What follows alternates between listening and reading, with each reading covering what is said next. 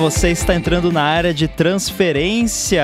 Esse é o duzentésimo septuagésimo episódio e como quase sempre, e hoje um pouquinho menos, estou aqui, eu, Guilherme Rambo, o Marcos Mendes também, o Coca e o senhor Bruno não está presente, então já sabem, lontras para o Bruno. E aí, pessoal, beleza? Excelente, beleza. Tudo bem, tudo bem. Esse episódio aqui tem o patrocínio da Veru e o apoio dos nossos apoiadores lá no apoia.se barra área de transferência e no picpay.me barra área de transferência. Estamos ao vivo aqui pro pessoal no YouTube, mas você que tá ouvindo aí gravado, tudo bem também. Vamos começar aqui com follow-ups. Eu tenho aqui um follow-up do Bruno Pantaleão sobre a fechadura eletrônica do Mendes, que a automação de abrir com NFC no iPhone está pedindo confirmação.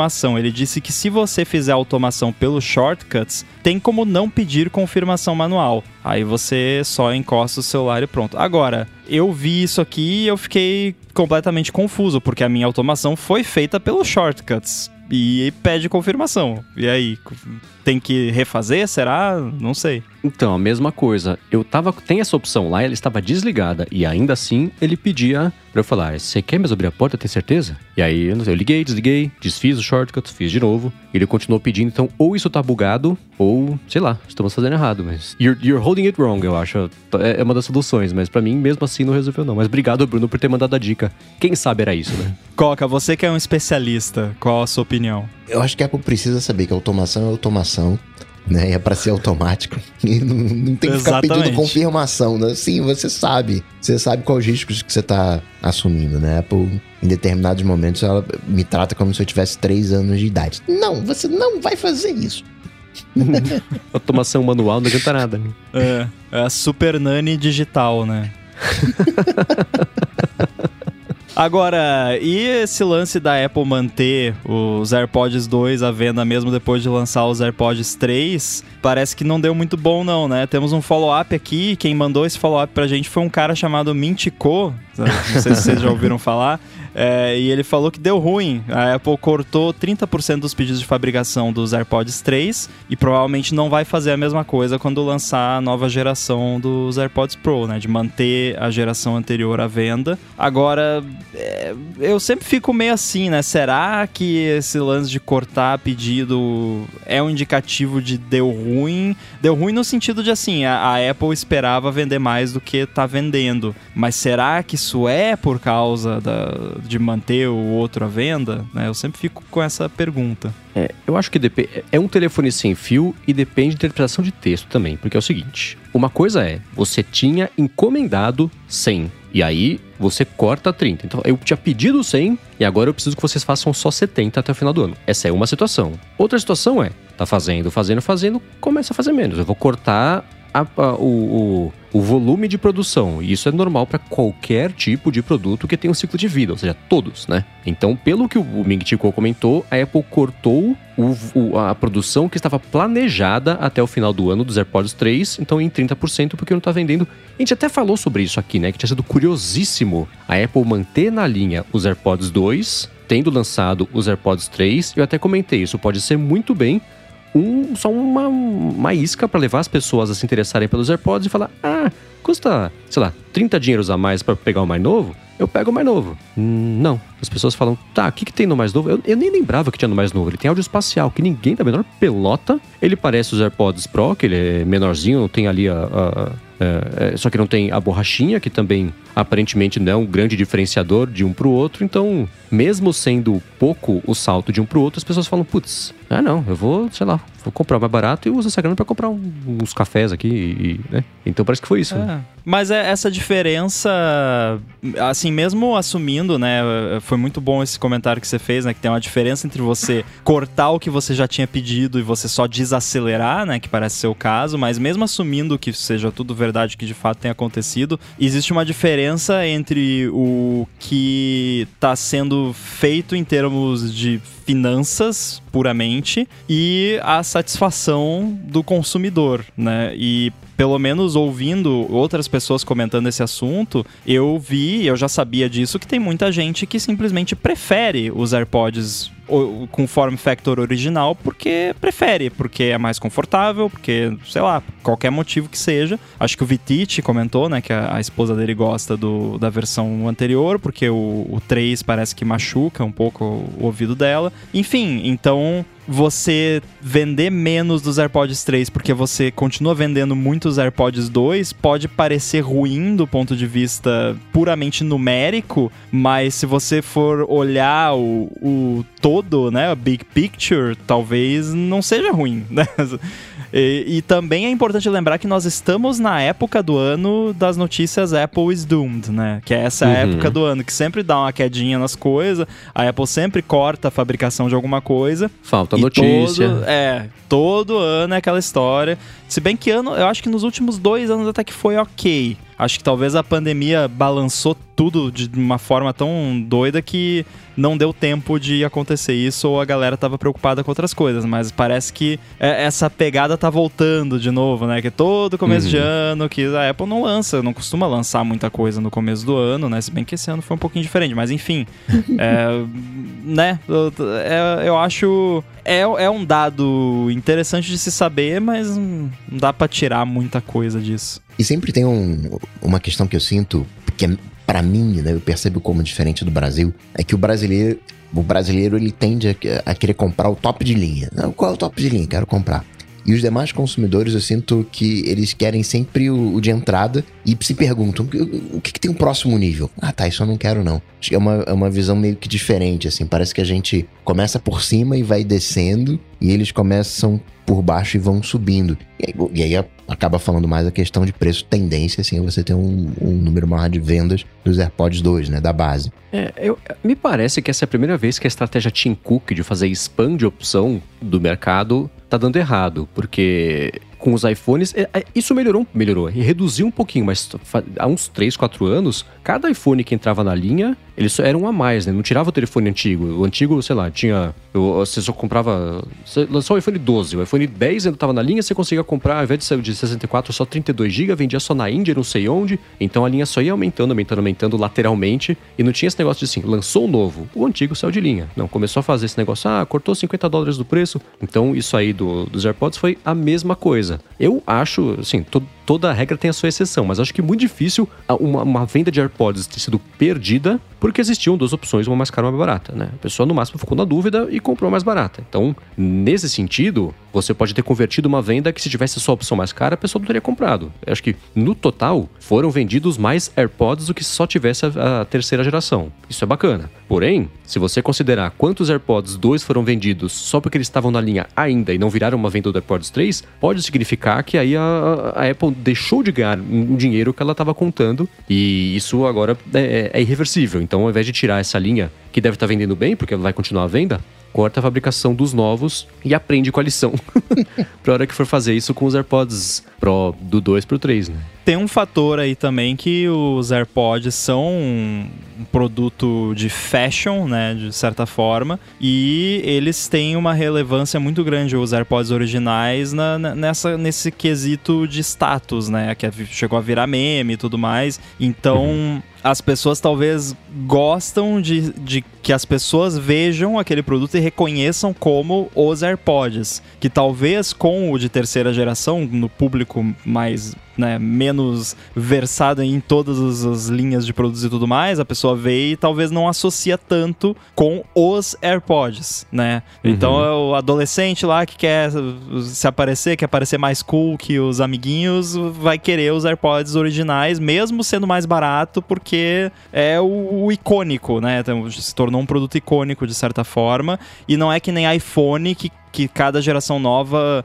né, hoje em dia nem tanto, mas no começo, né, que nossa, meu Deus, eu preciso desse modelo novo porque que nem você falou, não muda tanta coisa assim, né? Então, talvez eles deveriam fazer os AirPods originais ainda mais baratos, tipo, baratos de verdade, porque daí tiraria o fator status, que aí tipo, e agora todo mundo tem os, os AirPods, então não tem mais graça. Então, o que que eu posso pegar aqui? Vamos... Ah, tem esse aqui que é mais caro, então vou nesse aqui, né, que é, é uma coisa meio besta, mas é, é real, assim, existe esse fator e com a questão dos AirPods eu vi muito disso. Então, talvez o segredo seja diferenciar eles mais no preço e não tornar os AirPods 3 mais baratos, mas sim Aham. deixar os originais ainda mais baratos a ponto de se tornarem um produto barato, entre aspas, que, tipo, perdeu a graça, digamos assim, né? Todo mundo tem. É. Agora o Arthur de Vigir falou aqui, se a Apple lançar o AirPods SE, igual os AirPods 2, aí confirma que esse formato ainda é sucesso. E aí, é, é- ele tá brincando aqui, claro. Mas é curioso porque eu não costumo ver na rua pessoas usando mais os AirPods originais, com o, com que é o cigarro inteiro pra fora do ouvido, né? É, eu, eu vejo mais os menores um pouquinho do que esses grandões. E os grandões, eu já falei isso uma vez, repito, envelheceram mal, envelheceram rápido. A hora que você vê o, o- a haste grandona ali falando, nossa, anos 80 parece que os fones de ouvido foram lançados, né? É um charuto com cancelamento de ruído, né? Não, nem tem, né? Porque são os, os é originais. verdade, nem tem. eu- Nem pra isso serve. Ai, ai. Muito bem, dados os follow-ups, lembrando aí, você pode, né, tiver um comentário aí de um assunto que a gente falou, é só mandar pra gente. A gente vai falar aqui de um assunto que fez o meu sangue ferver hoje aqui, porque isso aqui é, uma é o tipo de coisa que me deixa bastante irritado. Acho que todos que, que vão ouvir isso, mas uh, envolve o Facebook, né? Então já dá pra ter uma ideia aí da, da brincadeira. O que, que aconteceu? Resumindo aqui a história, o Facebook estava pagando uma agência para fazer uma campanha contra o TikTok. Aí você pensa, ah, normal, né? Uma empresa querer, né, falar mal da concorrência e tal. Aqui no Brasil até culturalmente isso não é tão aceito, mas nos Estados Unidos é super comum, né? Vide Steve Jobs debochando do Windows Vista antigamente, aquelas coisas Uhum. todas. Agora, foi um pouquinho além, assim, eu diria que passou um pouco dos limites, né? Porque eles pegaram a- uma consultoria que tem uma certa especialização ali em trabalhar em favor do Partido Republicano lá nos Estados Unidos, é, Targeted Victory, né? Vitória Direcionada. a- direcionada, é, uma coisa assim. E eh, aí você começa a conectar os pontos, né? Porque eu tinha visto algumas coisas de TikTok que me deixaram muito reticente, assim, tipo, aquela história toda do Devious Leaks lá de Uhum. ah, alunos estão planejando dar um tapa num professor na escola, não sei aonde, que circulou no Facebook, obviamente, né? Porque é onde os pais uh, frequentam, né? Que Facebook virou uma Uhum. rede de coroas digitais. E no fim das contas, um monte dessas notícias negativas que você que está ouvindo deve ter visto, ouvido falar sobre o TikTok, na verdade, foram obra dessa campanha criada pelo Facebook, na verdade, passando informações fake news, né, literalmente como se fosse coisas reais e causando todo esse preconceito de certa forma que se criou em cima do, do TikTok, que também é que não tô dizendo que, meu Deus, TikTok são todos uns santos e merece ser, né, canonizado. Não, é uma empresa como qualquer outra, tem com certeza tem seus problemas, não, não é nenhum exemplo de, de questão de privacidade nem nada, mas assim, não é o demônio que algumas pessoas acham por conta, em parte, dessa campanha feita pelo Facebook. Mas, aí, pensamentos iniciais sobre essa história. Não sei se o Mendes quer, de repente, listar alguns exemplos também, fora esse que eu citei. É, é assim, primeiros, primeiros pensamentos, o Edu, se eu te fosse falar tudo, o Edu ia ter muito trabalho pra cortar os palavrões todos aqui, porque Eu também. é, é ao mesmo tempo patético e nada surpreendente que o Facebook tenha feito isso, porque não é a primeira vez que eles fazem isso. Lá em 2018, bem no auge do, do, do, do escândalo Cambridge Analytica, eles contrataram uma empresa que eu, eu pus aqui na pauta que eu esqueci o nome, Definers, que era também eles fazer uma blitz de relações públicas pra falar que, na verdade, o Facebook, não, não, a Apple e o Google fazem a mesma coisa, né? É a estratégia deles desde sempre, né? Assim como outras empresas, nós fizemos bobagem, não nos arrependemos, né? Então é, desde sempre a, a, a, a atitude deles foi essa. E essa campanha deles envolvia mandar a agência mandar carta para jornais regionais se passando por pais de crianças que estão muito preocupados porque o TikTok está estragando a juventude. E aí a expectativa era pegar esses jornais que não têm muitos recursos, afinal jornalismo de qualidade exige recursos. E, aconteceu o quê? Iam publicar isso, a esperança era publicar isso sem muita verificação, checagem de fatos, porque não tem. Né, é uma notícia que chama atenção, né? Um assunto quente, e, e veicular isso. E a ideia era que isso fosse veiculado em regiões suficientemente diferentes e grandes para isso virar uma notícia nacional e, as, e, a imprensa grande pegar isso e usar como base e como fonte os jornais pequenos. Então, estrategicamente é perfeito se não fosse uma escrotidão gigantesca, né? Então, lance das cartas, promover para os políticos o TikTok como uma ameaça por ser uma empresa chinesa e que estava é, é, fazendo muito sucesso, as crianças estão lá dando suas informações e o Facebook pode perceber de uns dois anos para cá, toda vez que ele fala de concorrência, ele, ele faz questão de falar que o TikTok é uma empresa chinesa que representa uma ameaça às redes sociais e uma ameaça não, é uma concorrência chinesa para as redes sociais. E isso a, a, é, ameaça a hegemonia americana de as pessoas terem as próprias informações e tudo mais, que é uma coisa que o Facebook não liga a mínima, né? Tinha também carta que eles iam mandar para os jornais falando que o Facebook e não o TikTok eram responsáveis pelo, por, por, é, promover e ajudar a financiar pequenos negócios de, de, de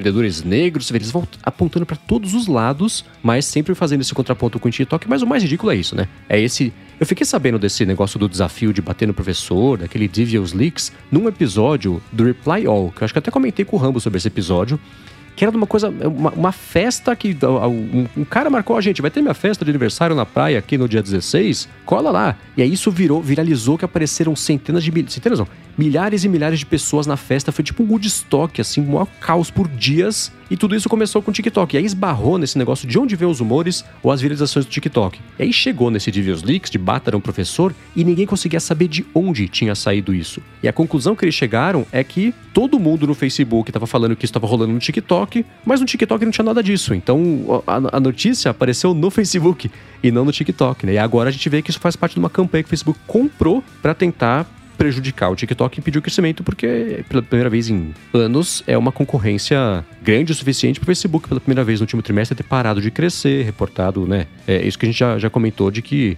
é um, é um território inexplorado e bem ameaçador para eles, né? E, de, de, novo, escroto e nada surpreendente, né? É exatamente isso, né?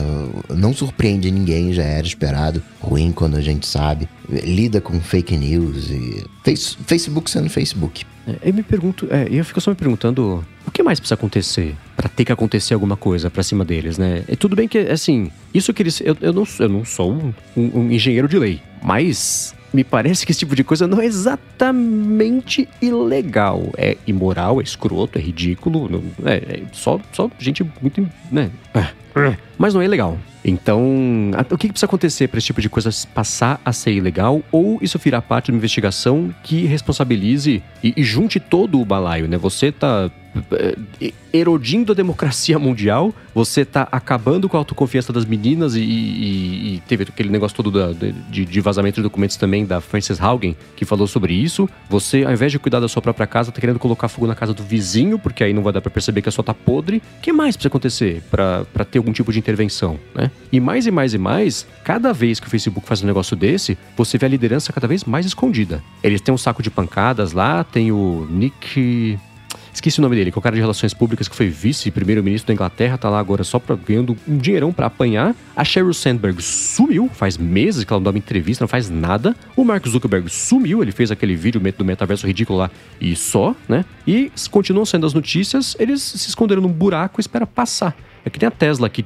desativou a área de relações públicas com a imprensa, a área de. de, de, de eles não têm porta-voz, mas a Tesla acabou. É, você manda e-mail, eles não respondem porque não tem. Fala, não temos mais uma área de imprensa. A notícia é essa, é o que é. Então o Facebook está adotando meio que a mesma estratégia, né? Só que no máximo, quando eles respondem, ah, assim como outras empresas, nós fizemos bobagem, não nos arrependemos porque é isso aí, capitalismo engulam. Ah feio, né? É, eu fico me perguntando até assim, eh, essa agência, tipo, não existe um conselho de ética das agências de PR, sei lá, porque uma coisa é você fazer uma campanha que fala mal do concorrente e tal, até aí eu, eu acho super válido, mas você ativamente mentir e inventar notícia falsa e mandar para jornais é um, uma parada que passa de muitas linhas, assim, na, na minha visão, né? Não, Uhum. não é uma coisinha assim, pra mim não é nem gray area. É, tipo, passou muito do, do ponto. É, e não é à toa que eles contrataram. E, e isso é relevante, e, e eu sei que isso é um assunto muito delicado e, e pode ofender algumas pessoas que se identificam com esse tipo de coisa. É, a intenção não é essa, mas perfis são perfis, né?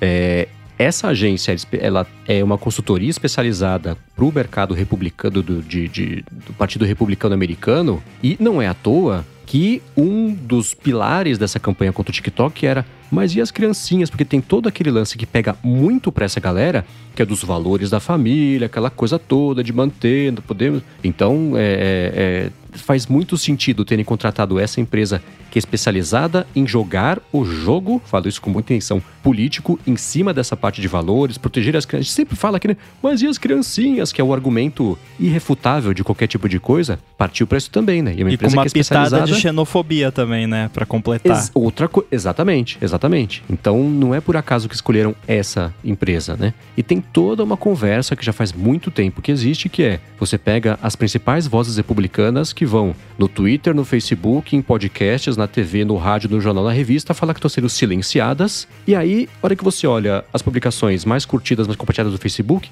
de 10, pelo menos 8 são de vozes republicanas. Então existe um- um- uma afinidade é, editorial entre o Facebook, editorial não só da, por parte do Facebook, mas por, por parte de quem consome quem gera o conteúdo republicana, muito maior do que democrata ou de qualquer outro tipo de, de, de ide- ideologia ou posição política. Então não foi uma coincidência eles terem contratado justamente essa agência para levar essa campanha para frente, né? Isso mostra pra mim o desespero que já era evidente faz tempo, né, do, do Facebook, mas não falando da, da empresa propriamente dita, mas da rede social, né, o, o app azul, que é como eles chamam, que ao menos da galera que eu conheço, assim, ga- galera mais nova e tal, ou, ou da minha idade pra baixo, digamos assim, que a rede social Facebook virou uma rede social de velho. Tipo, né? Sem querer ofender ninguém que tá no, no Facebook nem nada, né? Meu pai tá lá, enfim, tem um monte de gente que eu conheço tá lá, mas, né, tem até amigos que estão lá. Mas assim, é, a visão que a galera da, da, da minha idade pra baixo, digamos assim, ou a galera mais nova tem do Facebook é que é uma rede social pra velho. Tipo, assim, no- nos meus círculos de gente que é ma- mais nova que eu, a galera tira sarro de quem usa a rede social Facebook e cha- chama de, de velho, né?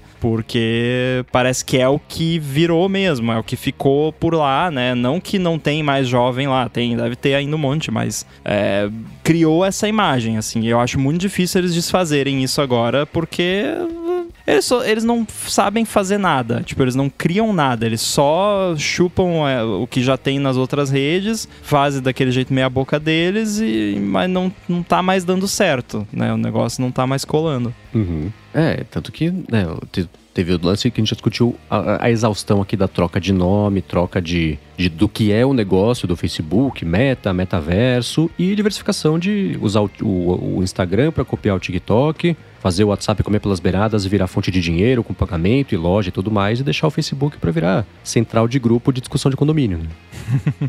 Nossa, ainda bem que eu não tenho isso. E essa galera, tanto os mais velhos quanto os mais novos, não estão nem sabendo do, do, do que, que o Facebook está fazendo, né? É, acaba sendo mais um nicho de quem acompanha tecnologia, quem acompanha Facebook. Porque para essa galera continua sendo a mesma coisa, uma ferramenta que eles continuam usando. O- os mais jovens talvez né, estão longe do Facebook exatamente porque os mais velhos estão lá. Pô, vou ficar numa rede onde o, o meu pai, a minha mãe, os meus avós estão. Não, quero ficar só com a minha, né? Pegar aqui um, quando, provavelmente, né? Quando os mais velhos chegarem na- nas outras redes, eles vão buscando outras redes. Mas é, é chato isso, né? Chato que a galera não tá nem aí pro que o Facebook tá fazendo. É, ah, difícil, né? Mas é, é aquela coisa, né? Não- Não, é, não tem como todo mundo estar informado de tudo o tempo todo, né? Eu tenho um monte de assuntos que eu sou completamente ignorante e normal, né? A pessoa que tá lá só usando o negócio não tem culpa nenhuma e também não, não é obrigada a saber de nada, né? A questão é que deve- já passou do, do ponto de acontecer alguma coisa, como disse o, o Mendes, né? Porque co- continua aparecendo cada vez coisas mais absurdas e tipo, nada, né? Tipo, continua. A minha esperança é que essa aposta deles all-in aí no negócio de meta vai falhar miseravelmente, né? Tomara. Aham, tomara. Bom, de Facebook vamos pro Twitter. Essa rede eu gosto, ainda, né? Começaram a botar uns negócios de NFT lá, já fiquei com. já torci o nariz, mas enfim, é a rede social que eu mais uso. É, nós temos aí um novo acionista, né? temos aí um. não só um novo acionista, como membro do conselho, que antes não ia se meter em nada e agora vai se meter em tudo e a coisa tá andando. Elon Musk, meus amigos, é, cara comprou lá quase 10% da, das ações desde o meados aí de, de março e agora virou membro do conselho. As ações subiram, né? Teve gente que ficou feliz com isso, né? e, mas eu fiquei completamente estupefato com essa notícia e tipo eu só consigo pensar que é uma coisa assim ele tava com medo de ser banido e pensou como que eu posso né garantir que isso não vai acontecer? Ah vou gastar aqui uns bilhões comprando ações. É, é isso é ao mesmo tempo. É, é o oposto do, do, do, Na verdade, não, não é tão oposto assim do Facebook, né? É ao mesmo tempo super surpreendente, mas ainda assim, agora olhando pra trás, meio óbvio. É claro que ele ia fazer isso. É, é claro que se alguém faria isso, seria ele. Eu vi alguém comentando assim: se o Trump tivesse dinheiro, ele teria feito isso também, mas ele não tem, né? Ele finge que tem. E o Musk não. Ele. então, é, eu acompanho bem de perto, desde o ano passado, as ações do, do Twitter, porque eu comprei um monte, né? E aí é, não foi bacana que ele levou um tombo um pouco de tempo depois. então, eu até comentei com o Rambo. Eu então tenho... você é sócio do Elon Musk, pode botar no, pois é, no né? LinkedIn né? lá. Só. Eu sou visionário, ele me copiou.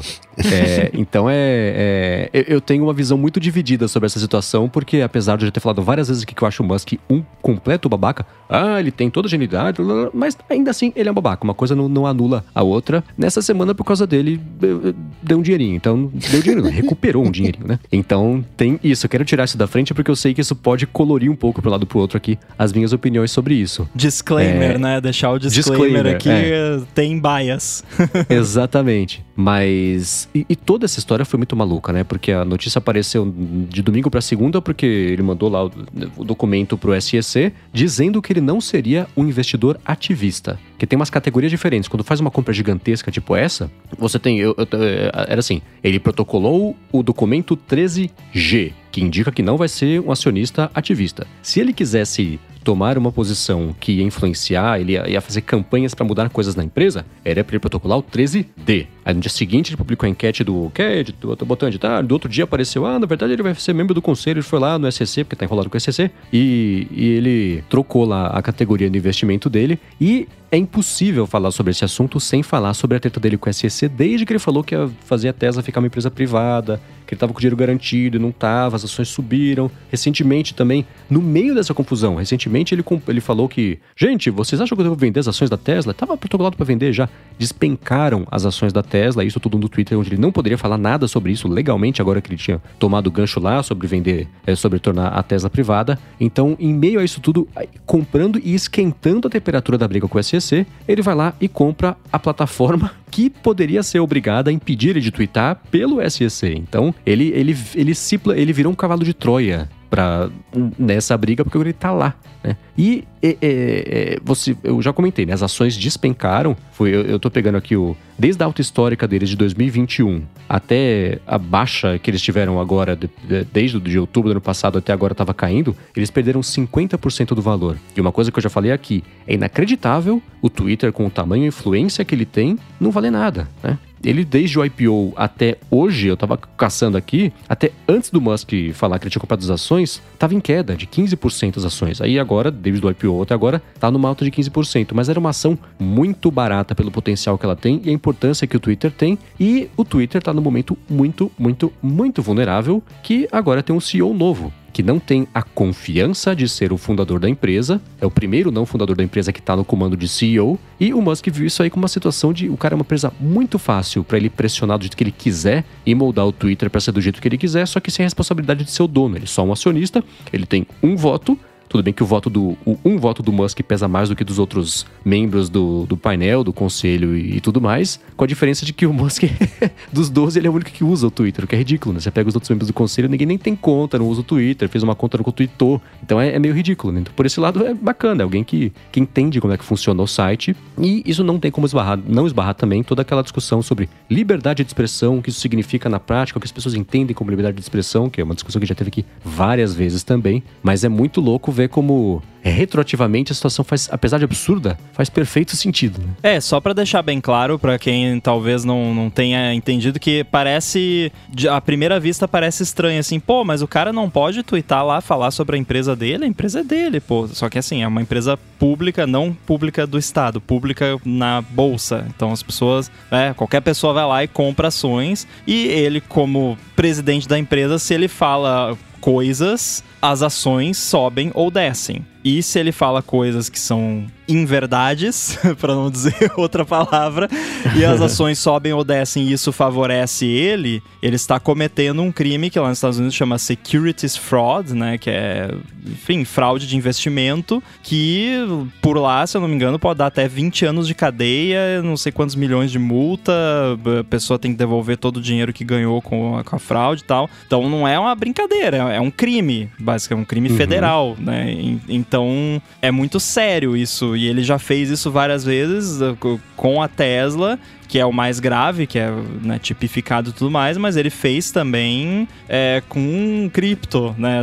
Que, ah, uhum. comprar Dogecoin aqui, é pronto, né? Comprou lá e tal. Ah, eu acho que eu vou começar a aceitar Bitcoin na, na Tesla. E pronto, subiu tudo lá, vendeu. Então ele é especialista, né? Em, em manipulação uhum. de mercados, basicamente. Voltando um pouquinho atrás, só para ver se eu entendi direito a história.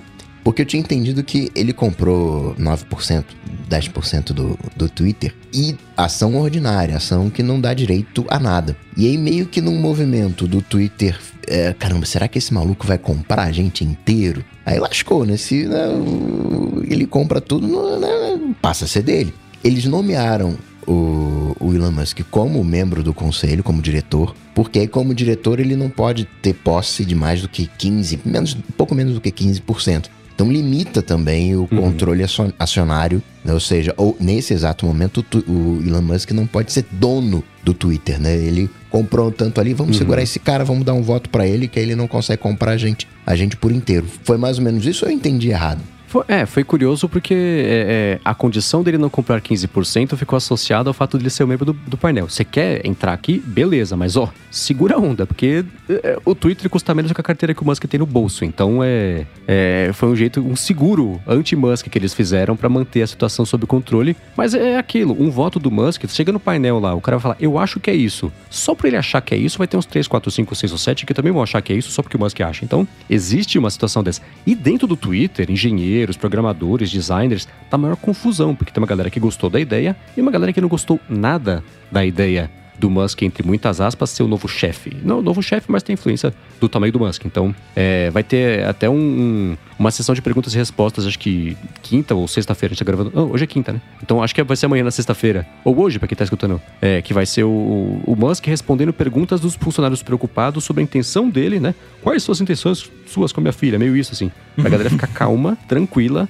e, e ver que a intenção dele é boa, apesar dele ter um jeito babaca de se comunicar e de agir de vez em quando, né? Por outro lado, outro levantamento que eu fiz antes da gravação aqui, se você pegar desde o IPO, da oferta inicial de ações do Twitter, e, eu, e, e dessa mesma data eu peguei várias empresas aqui, o Twitter, antes dessa alta de Elon Musk, estava com uma queda de 20%, e das gigantes de tecnologia só tinha só ele. A Adobe, nesse mesmo período, subiu 700%, a Apple subiu 800%, Google 420%, Microsoft 690%, Tesla 3.400%, né? E se você pega empresas que vieram depois, Uber fez IPO em 2019, caiu, tá em, hoje em queda de 20%, de 20%. Spotify está em queda, Dropbox está em queda. Então, a hora que você compara todos esses e vê que justamente a empresa do Elon Musk, desde o IPO do Twitter até hoje, que ele valorizou menos 20%, agora 15% com a compra das ações, comparado com a Tesla, que fez 3.400%, é, é, ele sabe fazer alguma coisa, né? Nem que seja manipular o mercado para fazer isso. Porque eu acho que o, o outro jeito de olhar para esse valor gigantesco da ação da Tesla é falar: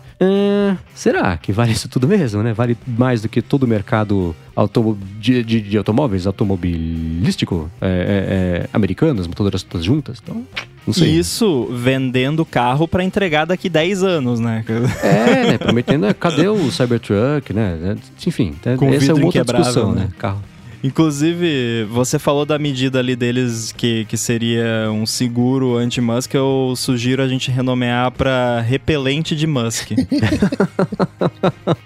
Teve um episódio que a gente chamou ele de Hello Mosca, né? Uma coisa assim. é, Elon Musk. E aí tem uma outra coisa que a gente falava aqui, né? Ah, você não sei o que apoia com a sua carteira. Como é que a gente, de alguma maneira, o Musk estava insatisfeito, né, com qualquer coisa, gosta lá do Twitter, e falou, "Ah, quer saber, vou, vou ap- apoiar com a minha carteira, foi lá e comprou. É Como, é que fica esse apoio com a carteira quando a pessoa é um trilionário, entre aspas, né? Mas tá, tá indo É, pra esse então, caminho. Pois é, ele é avaliado hoje em 200, ca- acabei de caçar aqui, 280 bilhões de dólares. Ele gastou 2 bilhões e meio e e agora tá com 3 e pouquinho com a valorização do Twitter. O que ele gastou no Twitter é 1% do que ele tem. Isso é, é uma brincadeira, né? Pode dar certo, pode dar errado, não faz a menor diferença pra ele. A diferença que faz é que ele vai conseguir influenciar e saber primeiro quais são as regras do jogo pra ele continuar moldando ou dobrando pra lá e pra cá pra benefício próprio. Porque- então é Vale lembrar que ele, como é, membro do, do, do quadro diretor, ele é que manda no Twitter. O CEO passa a obedecer as ordens, não dele, obviamente, do conselho. né? Ou seja, todo o Twitter, Uhum. né, como qualquer empresa né, de capital aberto, trabalha com as diretrizes do conselho diretor. Eles que determinam o que vai ser feito ou não. O CEO é só o, o- o executor, né? Só o mandante da, do, do- do- Mandante não, né? Só o executa, entre aspas, as ordens do, do, do conselho. É o legislativo e o executivo, né? É. Exatamente. O que é o problema do Facebook, porque no Facebook o Mark Zuckerberg, que é o CEO, ele é um membro do conselho e o peso dos votos dele é mais da metade. Então não tem o que fazer. Porque se, se você tiver, sei lá, imagina, eu não sei quantas pessoas são, mas 12 pessoas, 11 votam contra alguma coisa e o Zuck vota a favor, o a favor passa, porque o voto dele vale mais do que todos os outros. E aí ele, como CEO, cumpre, né? Ele obedece ele mesmo porque ele votou. Então é- é- é- é, é, Quem quiser Então, ver nesse como funciona esse negócio de conselho, tem uma, uma aula disso na segunda temporada de House. Não sei se, se vocês se lembram. Que o cara lembro. lá compra uma porção, faz um investimento lá no hospital e aí ele começa. Ele vira membro do conselho e começa, tipo, agir contra todo mundo. Não é spoiler, porque é a segunda temporada de House de 20 anos atrás, sei lá. Então, quem quiser, assiste aí. É, é na segunda temporada de House que rola lá, que é bem como eu imagino o, o Musk atuando lá no, no conselho, né? De tipo, fazendo picuinha pra conseguir fazer a galera sair fora, desistir de, de participar do Uhum. negócio e tal. Agora, esse foi o botão de edição mais caro do, do mundo, né? Tipo, 2 bilhões e pouco de. né? Só pra ter um botão digital. Eu consigo ver o Elon Musk no, no ombro do, do engenheiro do Twitter lá. E aí, vai sair esse botão de editar aí? Tá quase pronto já? te dou um Tesla. Pô, aí até eu faço. O... Agora, digo mais caro porque, assim, né, eu diria que o Twitter ele não tende a valorizar muito ao longo do tempo. Porque hoje a valorização dessas empresas está muito associado com. Não é nem exatamente número de usuários, né? Hoje já está mais é, ali o tempo de tela, né? O, te- a- o tempo que você gasta no aplicativo para você ter a propaganda, mas o Twitter não tem tanta propaganda. Enfim. E eu não vejo, o, ainda que, né, como o Mendes falou, o Twitter tem uma relevância, mas tem uma relevância num nicho muito específico. O Twitter ele tem uma relevância pra galera mais geek, pra galera das antigas e pros jornalistas, talvez, né? Onde tem ali um encontro né, de, de ideias, mas ainda é muito nichado. O Twitter ele não tem o alcance que tem um, um Facebook, que tem um, um Telegram, né? Que é até um menor né, eh, deles, das outras redes sociais. E eu acho que esse vai ser o caminho do, do Twitter. Eu acho que o, o Elon Musk não fez um investimento no Twitter para ele ser valorizado. Ah, não, legal, daqui eu vou. Não, ele fez para mandar na parada mesmo. É, é- é que assim, né? é, o, o Twitter, ele é nicho, né? Tem a galera mais de tecnologia e tem jornalistas. Mas jornalistas definem a pauta de discussão pública. E com isso, o Twitter vira, sem dúvida, a empresa mais uma das mais relevantes do mundo para definir sobre o que as pessoas vão falar e mais do que isso, o que elas vão achar. A gente volta à discussão lá do Facebook plantando notícia pra galera falar mal do TikTok. Então, pensando nisso, e outra coisa também, eles têm hoje 200 milhões de usuários ativos monetizáveis. Eles querem chegar a 370 milhões, acho, no, no, daqui a dois anos, uma coisa assim. E, e, eu já falei isso aqui, o Twitter ele sempre teve medo de ganhar dinheiro, de mexer para lá ou pra cá na ferramenta, na plataforma e as pessoas pararem de usar. Então, o que acabou de falar, o Twitter não tem anúncio. Tem, mas é irrelevante. Não tem. As iniciativas de monetização do Twitter sempre foram pífias, tanto que até agora eles não, não davam menor. É, o faturamento era, era ridículo, lucro era, não era lucro, era prejuízo. Então eles estão agora começando nos últimos dois anos apontar para vários lados, né?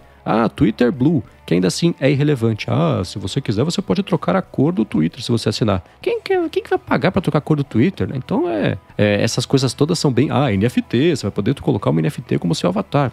Ninguém dá a menor pelota para isso. Então, agora, você tem. E, e o, o, lance do Musk chegando lá, existe uma coisa que tem aquela iniciativa Blue Sky do Twitter, que virou até uma empresa separada, que é sobre descentralizar o que significa você usar uma rede social. E aí, eles acabaram de publicar, vou deixar na descrição daqui do, do episódio, publicaram de, de quarta para quinta-feira um documento com o que eles estão concluindo o que eles precisam fazer para fazer essa iniciativa dar certo. E aí isso mexe com, não exatamente com blockchain, eles falam, não é blockchain, mas é tipo blockchain. Não é descentralizado, mas é tipo descentralizado. E é uma coisa que o, o, o Musk já falou que ele acha que é o futuro de comunicação, não só de rede social.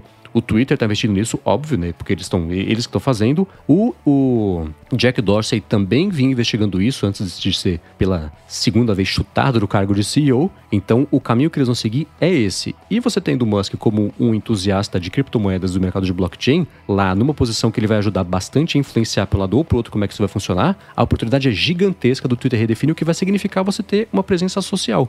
Porque o que eles querem fazer é você pegar a sua, a, a sua identidade social e você poder migrá-la para outras redes, outras plataformas Lembra um pouquinho o Mastodon, que eles queriam fazer uma coisa dessa, só que não deu certo porque era muito complicado. Se eles acharam um jeito fácil de fazer isso, e de você, eles falam assim: você precisa. O, o ideal seria você escolher qual algoritmo você quer que a sua experiência social é, é, é, ela seja baseada em que tipo de algoritmo. E por que entender como é que ele funciona é você escolher. Pode ser um futuro, pode ser uma coisa que deixa as pessoas ainda mais isoladas nas próprias bolhas, fazer aquela câmara de eco, né? Todo mundo concordando uns com os outros e a experiência social ficar mais, mais separada e mais chata? Pode ser. Mas pelo que eu tô vendo de movimentação, que tá uma coisa bem no começo ainda, com esse projeto Blue Sky e o, agora o Musk entrando na jogada e o Twitter indicando que esse deve mesmo ser o futuro deles, vai aí, isso sim, daqui a um ano, dois, três, vai estar tá bem diferente. A gente pode ter uma conversa muito diferente aqui e o Twitter não vai estar tá valorizado só 15% em relação ao IPO em, em, em 10 anos. Né? Inclusive, eu fui convidado para o Super Follows faz um Olha. tempinho aí, é. Mas eu não, não habilitei ainda porque eu não tô com tempo ainda que eu quero. Se eu for fazer isso, eu quero dar algum brinde, né, para quem uh, assinar. Mas uh,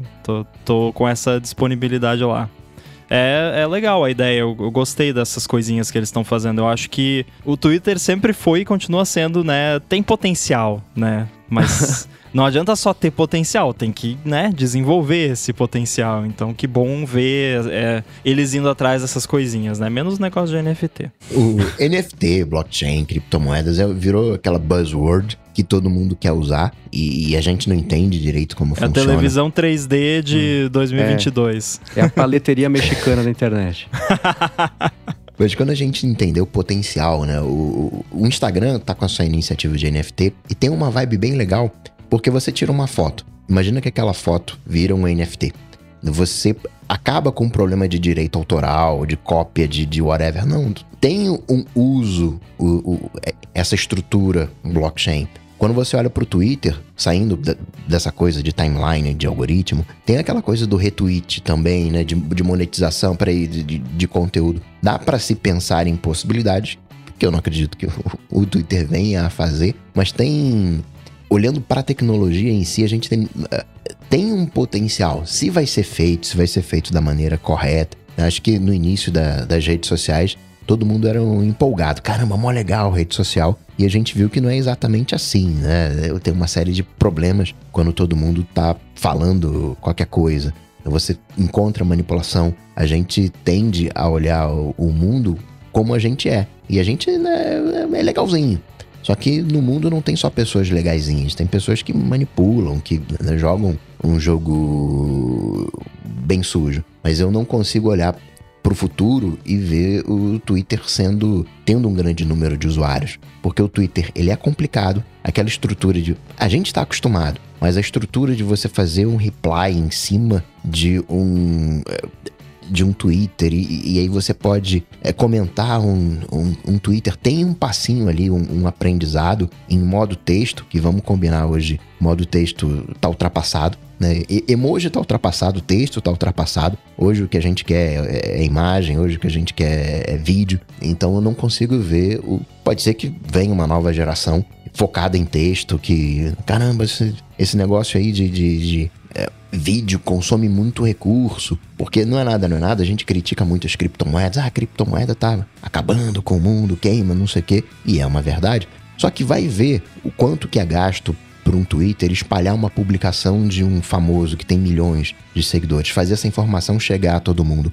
Esse lado ninguém fala, mas né, faz uma continha aí de, de uma mensagem de um vídeo chegar a 15 milhões de pessoas, 20 milhões de pessoas e whatever. Isso também tem um impacto é, ecológico. Talvez a próxima geração se toque disso. Ah, galera, vamos então fazer aqui uma comunicação por texto. E aí o Twitter ressurge ou surge uma nova rede focada em texto. Mas hoje eu não consigo ver esse futuro. É engraçado isso que você falou. Eu, eu, tava, eu tava me lembrando que. É, acho que foi uma coisa até que eu comentei aqui no ADT, algo bem parecido, quando começou a surgir esse lance. Eu não discordo, é, assim como você, da, da questão da ecológica, né? Do, do das criptos do, como um todo, que é complicado, é, consome energia pra caramba e tal, mas eu eu falei aqui e eu, eu acho que eu ainda concordo com o que eu falei na época que Isso é um argumento que as pessoas que não gostam de cripto encontraram para falar mal com propriedade. Porque tá certo, tá, né? É, é, é, um fato. Mas ninguém fica calculando quanto de energia, quantas argentinas de energia se gasta é, assistindo vídeo de gatinho na internet, né? Aí você pode argumentar, não, mas vídeo de gatinho é mais legal que cripto. Tá, mas é mais legal porque você gosta mais de vídeo de gatinho do que de cripto. Pro Exato. cara que gosta mais de cripto do que de gatinho, né? Então, assim, é, se você for colocar na ponta do lápis quanto se gasta é, acumulado no mundo inteiro com XYZ, você vai encontrar outliers ali, né? vai encontrar ali coisas que estão num patamar muito acima das outras, né? Cripto é uma delas, mas não é só cripto, né? Tem um monte de coisa que, né, que gasta muita energia e tudo mais. Né? Então, assim, é, esse ponto é importante, mas não é tudo, né? Não, é, não, não deve ser o único ponto. Agora, de repente, a galera vai voltar pro, pro lance do texto. Eu, a gente vai ver, então, geração X, geração Millennial, Z, e aí geração linha de comando, né? TXT. Vai, geração TXT. Vai ser tudo TXT, tudo texto puro. Eu acho que é, é uma dica para quem tá entrando na programação também, né? Faça código eficiente na medida do possível, né? Porque a hum. gente também, né? Nós programadores também somos culpados de certa forma que o computador coloca mais CPU, mais memória RAM. Ah, então eu não preciso mais me preocupar com isso aqui, então eu vou gastar mesmo, né? Rambo, eu, eu cresci tendo que escovar bits para fazer joguinho carregar na memória de 640k. É... Hoje em dia não, não tem mais isso. Não, peraí, Command Com, não. Hoje em dia o recurso entre aspas, é ilimitado, né? Não tem mais essa preocupação. Mais próximo que eu cheguei disso foi no iPhone 3G lá, fazendo app pro iPhone 3G em Objective-C, que tinha que fazer gerenciamento de memória manual ainda na época. Daí, aquela época foi complicada, mas eu fico feliz de ter vivido ela, que pelo menos eu tive um gostinho, né, dessa de ter que se preocupar ainda com essas coisas. O mais próximo que eu cheguei disso era em produção flash de campanha. Tinha umas ideias malucas, ah, tem que fazer esse banner aqui caber em 24K. Era o dia inteiro escovando banners. Tinha um carro, você pegava a roda, dividia em quatro, aí exportava um JPEG, porque era mais leve do que o PNG transparente, aí você mascarava só esse um quarto de roda do JPEG, fundo branco, fazia quatro vezes. Cara, era um, era um assim, cada, cada, cada byte que você ganhava era uma vitória para chegar no fim do dia e conseguir fazer a peça encaixar nos 24K.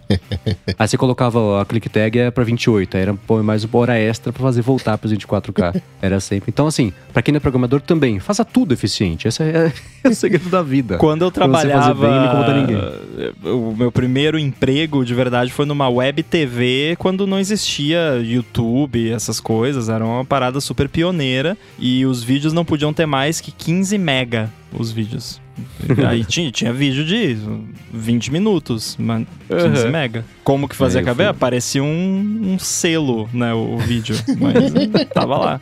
Acho que a gente pode concordar que é. aqui ninguém gosta do seu Elon Musk, que o seu Elon Musk é um mané como pessoa, assim como o Jobs também era um mané da maneira como ele lidava com muitas das coisas na sua vida pessoal, na, na sua maneira de, de, expressar. Mas esse movimento do Elon Musk foi, não vou dizer um movimento de um gênio, mas foi um, mexeu a pecinha certa para proteger os seus interesses e continuar usando o Twitter com, como praça pública. E se ele faz isso com manipula as criptos e a Tesla, certamente vai usar o Twitter para manipular o próprio Twitter, né? Quando a coisa não tiver o gosto dele, vai mandar uma tweetada ó, a galera não tá querendo fazer o botão de edit, hein?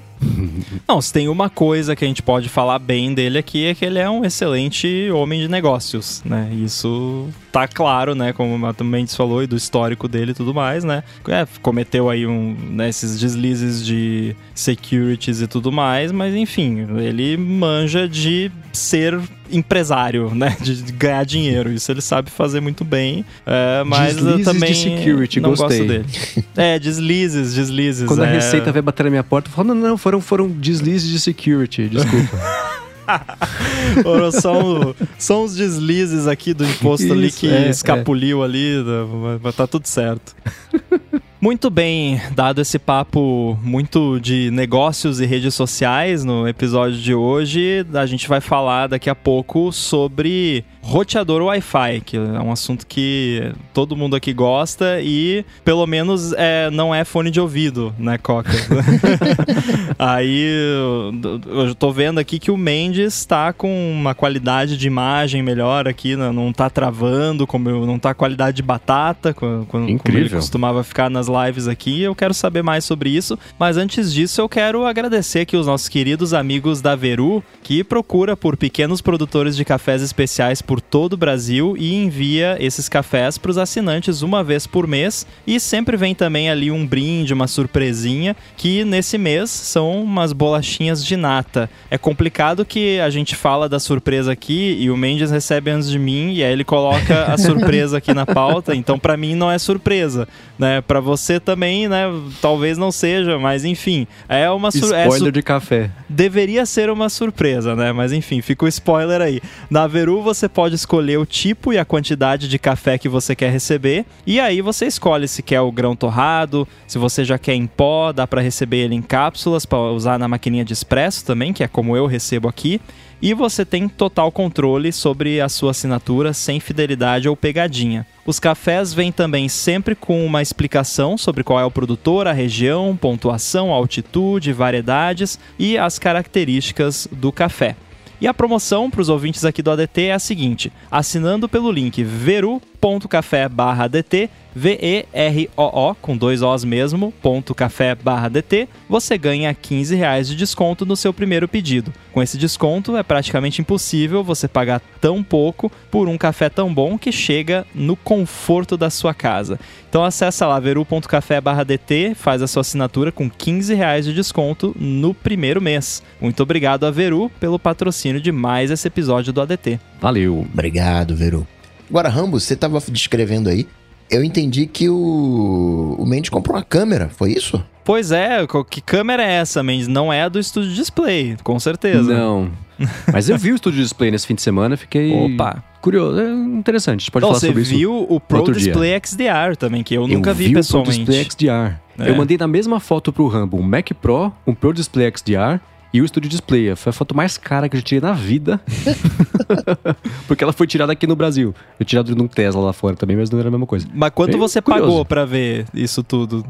Ah, Teve que pagar olha, ingresso? É, né? Foi Uber até, até o, o shopping lá onde tava Ele tava em exposição. Mas a gente fala sobre ele, né? volta a falar sobre ele, na verdade, no próximo episódio. Eu quero falar, a câmera que eu comprei é da Hero. Opa, não sabia que a Hero fazia a câmera.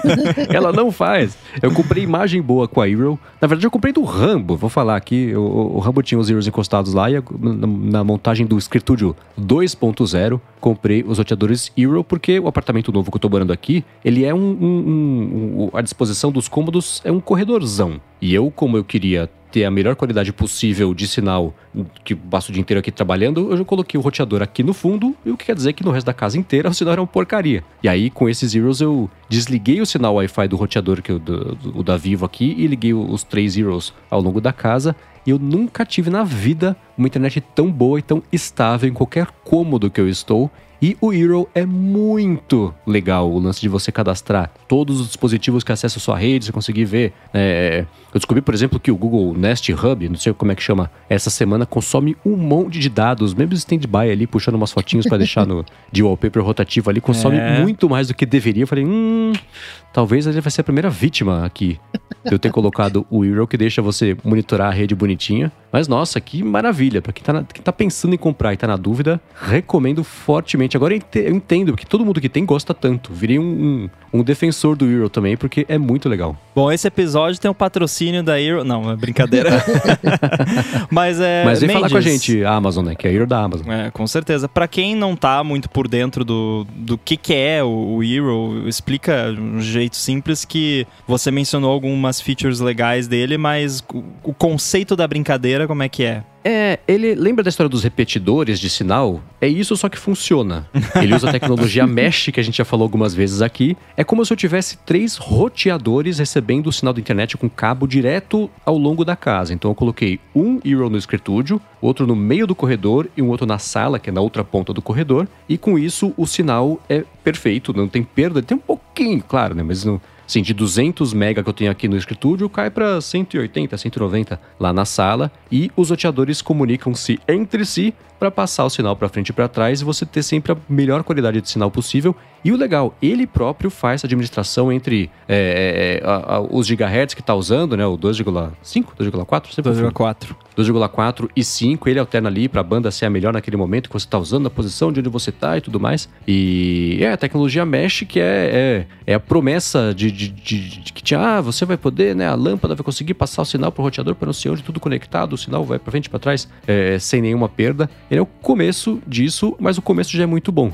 Então, hum. eu vou repetir o que eu falei no começo. Ele é tipo o repetidor de sinal do Wi-Fi, só que funciona. Porque é como se fossem três roteadores cabeados na casa mandando sinal. E acabaram os pontos cegos. É uma maravilha. É, o, existem diversos produtos desses no mercado hoje em dia. O Coca, acho que ele usa Ubiquiti lá, pode falar um pouquinho do setup dele também. É, eu instalei Unify pro, pro meu pai lá na casa dele no Rio Grande do Sul, que é uma casa grande também e funciona muito bem. Mas o Hero tem uma pegada que, que eu fico pensando assim, se a Apple voltasse para esse mercado ia ser parecido com isso. Assim, a parada friendly, que você não precisa ler manual, coisa, você vai lá, liga o negócio, abre o app e, e faz, né? Não, não uhum. tem confusão, não tem nada assim de super complicado que você precisa configurar. O Mendes passou um perrenguezinho lá, porque, mas foi com o roteador da, da operadora, foi, né? foi, foi um machucado alto feito aqui. Erro humano, mas. Erro humano. Uh, mas enfim, é, é, é, essa pegada, assim, da parada que você faz, liga ali e pronto, né? E, e o Mendes deu muita sorte, né? Porque o meu histórico com o Hero foi assim. Logo que eu mudei aqui pra Floripa, eu achei uma, alguém no Mercado Livre que tava vendendo um kitzinho de 3, que era daquele Hero original, assim, versão 1, digamos. Não sei se era a primeira, primeira, mas enfim, um dos primeiros lá. Aí eu já tinha ouvido falar em tudo que é podcast, né? Que a Hero patrocina muito podcast de lá de, de fora. E eu pensei, ah, vou comprar um negócio desse aqui, vou ver como é que é. Peguei, instalei lá, fiquei super feliz, achei maravilhoso. Aí depois de um tempo eles lançaram a, a versão 2, acho que Pro também, que chamava. Aí eu troquei para essa e recentemente eu troquei aqui pro é, nova versão que eu não sei se é Euro 3 ou Euro Pro, Pro Max, whatever. A versão mais, mais top recente deles, que tem é, o Wi-Fi 6, né? Que, que o Coca ficou muito orgulhoso de mim por causa disso. E tem alguns recursos de- diferentes também que eu posso fa- falar depois. É, e o Mendes deu muita sorte, porque a gente já tinha conversado dele comprar os Zeros que eu tinha sobrando aqui, que era aquela geração original. Só que aí, na semana que você se mudou, na semana seguinte tava chegando o meu kitzinho novo do- dos três lá do, do- Na verdade, eu comprei quatro dessa vez. É, e aí você acabou pegando a, a versão. a- a- não a mais recente, mas a anterior, que, né, pelo menos não era lá a primeira versão. Que funcionaria maravilhosamente bem também, mas, né, já, já Uhum. passou um pouquinho já do. já tá um pouquinho mais ultrapassado. Mas é isso, tem setup super facilitado, app bacana, você consegue ver lá todos os devices estão conectados, quanto que tá gastando, ele faz speed test no roteador para você ver lá sem, sem dúvida nenhuma, né, qual é a velocidade da minha rede de fato, né? Porque se você faz um device, você já tem ali um pouquinho de perda e você consegue pausar, né, que nem esse seu Google lá que tá gastando muito, você pode ir lá no, no app do Euro e botar lá pause. Aí ele pausa aquele device e deixa ele sem internet até você despausar. Você pode até programar, ó, esse device aqui da meia-noite às 5 da manhã, deixa esse device sem internet, né, se você não quiser que fique gastando. Enfim, Uhum. é, é uma maravilha. Eu gosto, gosto muito do Euro. É, você falou do setup, é, é muito legal. Essa, ah, o que, que você quer colocar? Quer um Euro? Tá, qual o código de, de- o serial number? Ah, beleza, achei. Quer mais um? Tá, qual que é o código? Tá, achei também. O terceiro, beleza, pronto. Falei, Nossa, que incrível, a promessa de que vai funcionar e funciona. Faz tempo que não tem um negócio desses, né? E cumpre assim, fala, ah, beleza, foi só ligar e falar o que que é, juntar uma coisa com a outra, funcionou. E o fato de né, brinquei ali de ser uma câmera, porque ainda que, né, não- obviamente não é uma câmera, mas quando você tem uma conexão ruim, uma conexão instável, vai perdendo os pacotes, vai se reduzindo a qualidade da transmissão até que você não tenha perda de pacotes, né? Até que fique tudo azeitadinho. Então, quando você tem mais largura de banda, você consegue ter uma, uma qualidade de imagem melhor. Agora, Mendes, eu não entendi uma Uhum. coisa. O- existe um, um dos que está conectado no roteador da operadora, né, lá no modem, e os Isso. outros dois são satélites. O- os satélites estão na ponta e o, o, o, o cabeado está no centro, é isso? Não, o cabeado eu coloquei na ponta, que é onde fica o escritúdio, que é onde eu vou passar a maior parte dos meus dias aqui nesse apartamento, então eu queria estar com ele, com, com a fonte aqui direto comigo.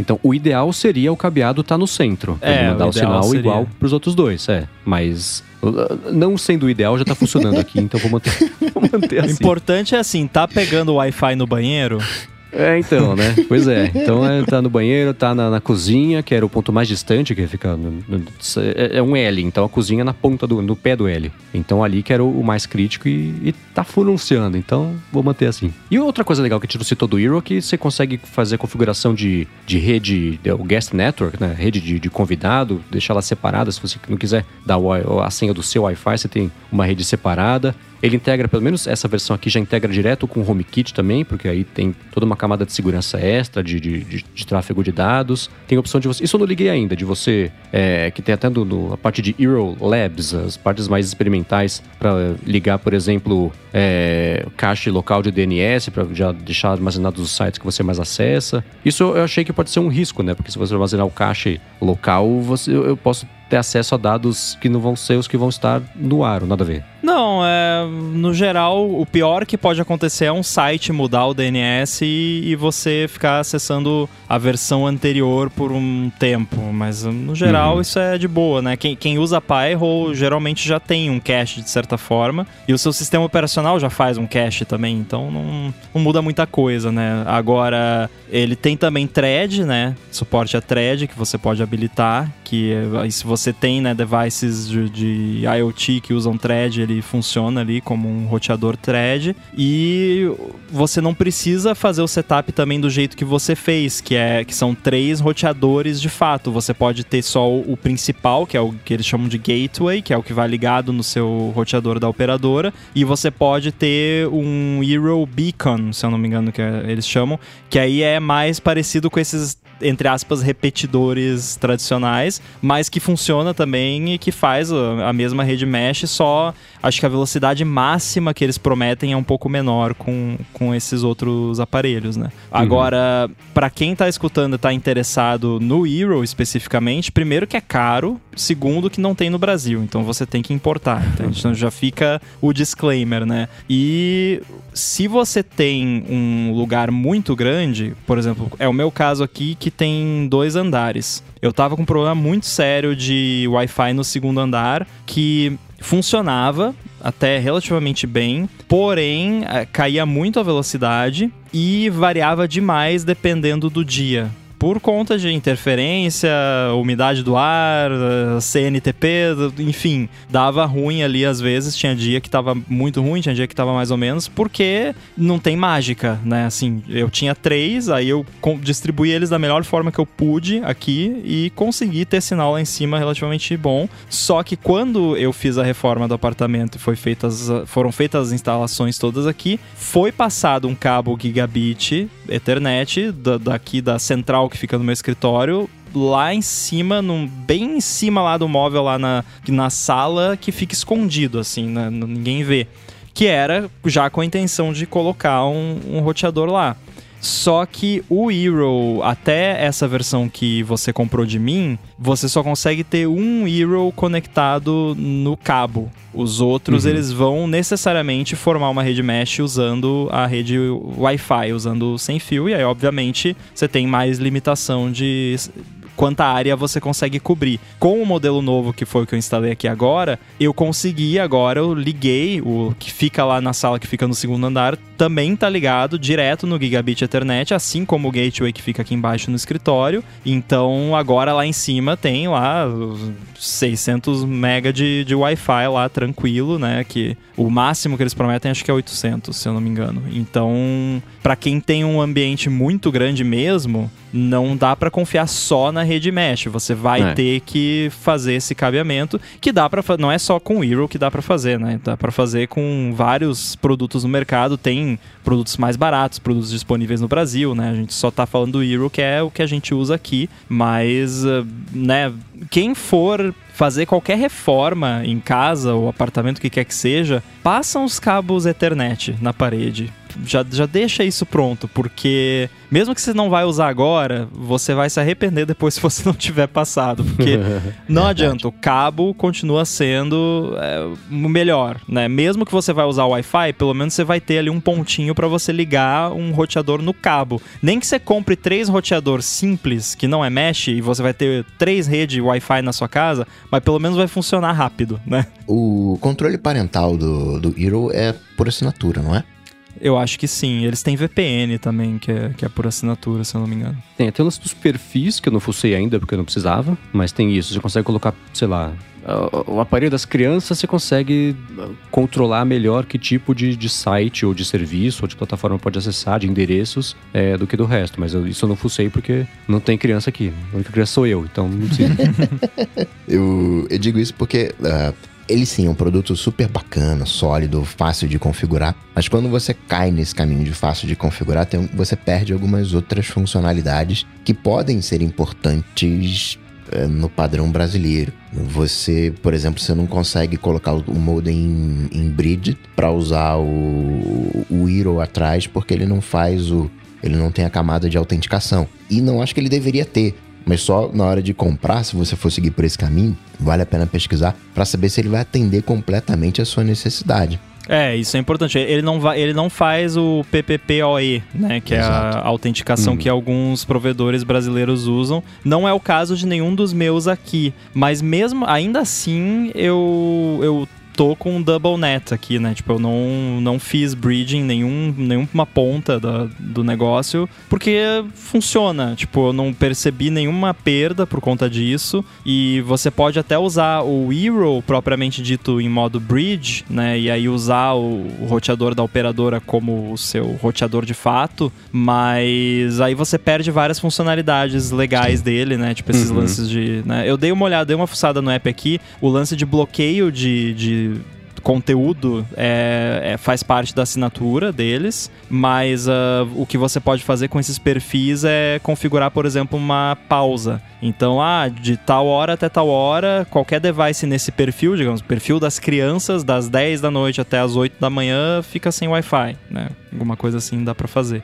Uhum. Mas sim, é importante sempre, né, levantar aí o seu setup, como é que vai ficar, né, se vai, vai funcionar, né, que é como o Coca falou, é muito é muito simples e por ser simples, algumas opções mais avançadas você não tem acesso, né? É, e se você for fuçar no setup, não fosse cinco minutos antes de gravar o ADT, que foi o que eu fiz há duas semanas, é. aí eu coloquei o roteador da Vivo no modo bridge e fiquei sem internet, porque eu não sabia de nada disso que vocês comentaram agora, tivesse falado antes, eu ficava sabendo. Aí eu fiquei sem internet, fiquei depois até as quatro da manhã, tentando resolver e achando um jeito de voltar a conseguir me conectar com o roteador para poder voltar ele com o modo normal, sair do modo bridge e desligar o, o sinal Wi-Fi do roteador de um jeito menos perigoso, que foi só desligar o sinal do Wi-Fi, sem, sem colocar em modo bridge. Mas nossa, como fiquei bravo. Faz umas três semanas isso. Foi difícil. É, o, o, meu setup aqui, eu tenho dois roteadores de provedor, porque eu tenho dois provedores. Um, um é da Vivo e outro é um provedor local aqui. Os dois são fibra. É, os, aí, o que, que eu fiz? Quando o pessoal da, do, dos provedores veio instalar, eu pedi para deixar desativado o Wi-Fi desses roteadores, porque todos eles hoje em dia já vêm com o Wi-Fi embutido no, no próprio roteador. Uhum. Aí eu falei, não, pode deixar, deixa só no cabo, deixa o Wi-Fi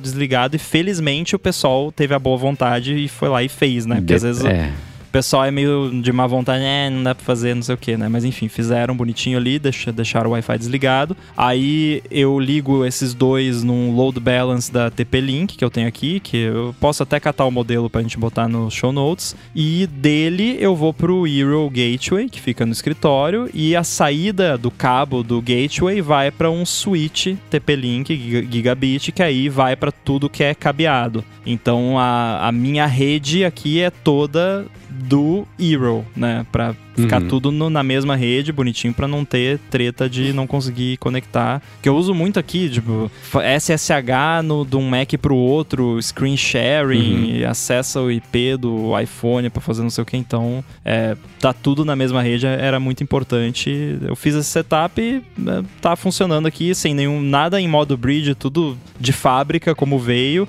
A única coisa que eu fiz foi no meu load balance lá, eu configurei IP fixo na conexão lá com o, o roteador do provedor, né? Para dentro da rede do roteador do provedor ele tem um IP fixo, porque DHCP é uma parada que às vezes dá ruim, então é melhor uhum. deixar IP fixo. É, isso e é, é importante desligar o Wi-Fi do roteador, porque senão ele fica brigando com o Wi-Fi do Eero. E quando eu configurei aqui, eu coloquei o Eero, né, na casa inteira, fui testar, sei lá, na Apple TV da sala, que fica na outra ponta do corredor, como eu disse, e continuava a mesma porcaria. Eu falei, nossa, acabei de jogar dinheiro fora, né? Não. Aí que eu, aí que eu vim testar e aí desligando depois o. Aí sim, né? Desligando o roteador mesmo da Vivo Wi-Fi usando só Eero. Aí, beleza. Aí era a promessa de que eu escutava todo mundo falar em podcasts e depois eu falei, nossa, será que só aqui vai ficar bichado? Não, funcionou também. É, realmente. Agora, para quem ficou em dúvida, né, que a gente falou que a simplicidade traz algumas limitações, mas assim, ele tem vários desses recursos que você provavelmente vai querer, por exemplo, reserva de endereço, né? Tipo, ah, eu quero que o meu Mac sempre tenha o mesmo IP na rede. Isso você consegue fazer lá. Inclusive é com uma interface bem bonitinha, porque você já entra, já tem a lista dos devices e você só seleciona esse. E aí ele salva e fica gravado lá o, o endereço reservado. É, você consegue abrir porta, fazer DMZ, consegue ligar ou desligar o WPA3, né, que é o novo sistema de autenticação de, de Wi-Fi, que eu deixo desligado aqui porque às vezes eu vou fazer alguma coisa com device embarcado e tal que não suporta. Você consegue. É, tem o Zero Labs lá que tem vários recursos um pouco mais avançados. Uhum. Você consegue configurar IP fixo lá dentro da rede pro, pro próprio Hero com o roteador. Tem o DNS, né? DNS também você consegue uhum. colocar o DNS customizado. Então tem esses recursos semi intermediários, né? Semi avançados, né? esses recursos intermediários que uh, o usuário um pouquinho mais aventureiro vai querer usar, ele tem, tá tudo lá.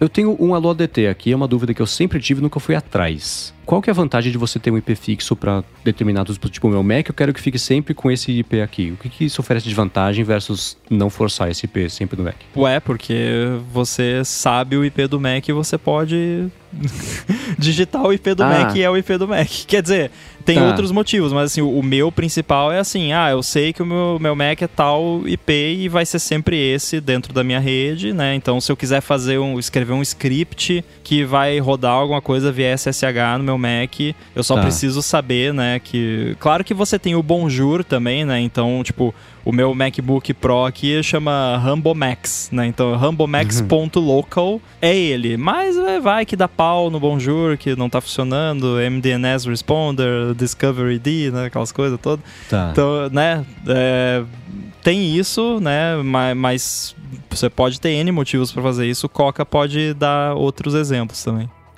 Então, resumindo, pra mim a vantagem é nenhuma, que eu não faço nada disso. Eu achei Não, não, que fosse melhorar a você, não. estabilidade, alguma coisa assim. Não, mas pode acontecer isso também.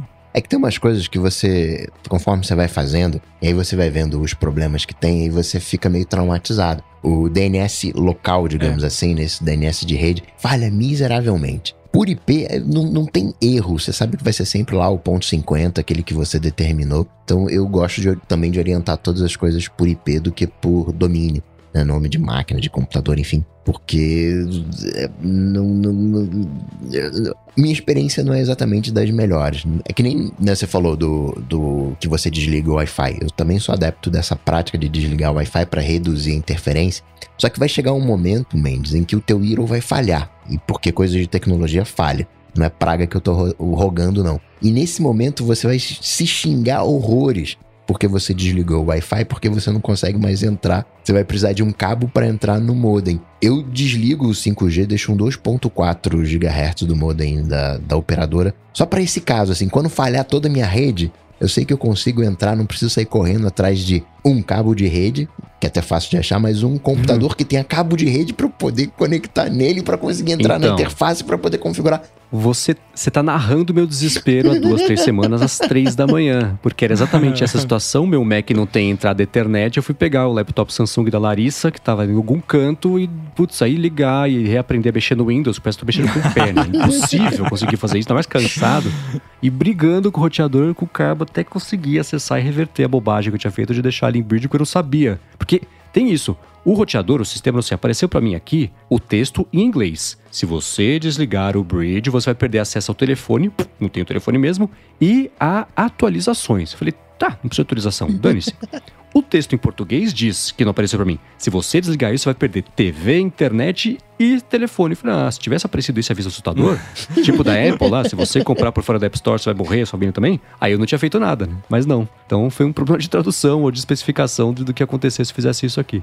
Então era eu às três, quatro da manhã, brigando com o roteador, achando o jeito de entrar nele, com a porta fechada, porque o, o propósito da alteração tinha sido essa, tinha sido esse, mas deu certo. Então se der ruim, já tô craque. É só esperar quatro da manhã eu consigo resolver. Agora, só esclarecendo um pouquinho mais essa questão do, do IP fixo, é, eu, eu falei de uma coisa e o Coca falou de outra, né? Porque eu falei, eu, eu tava falando mais da reserva de IP, né? Que é você ir lá no roteador e você falar, ó, esse device aqui, quando ele entrar na rede, ele sempre vai ter esse IP. E o Coca falou de você configurar no device, né? De você ir lá e botar, ó, eu quero esse IP aqui. E o, que o Coca falou é mais útil do que o que eu falei, porque é, é, é mais interessante você fazer essa configuração no device de falar, não, eu não quero que o, o roteador me diga qual é o meu IP. Eu é que vou falar, ó, meu IP vai ser esse aqui, porque o DHCP, que é o, esse mecanismo que o roteador usa para decidir qual vai ser o IP do, do device, é uma parada que não costuma ser muito boa no, em qualquer roteador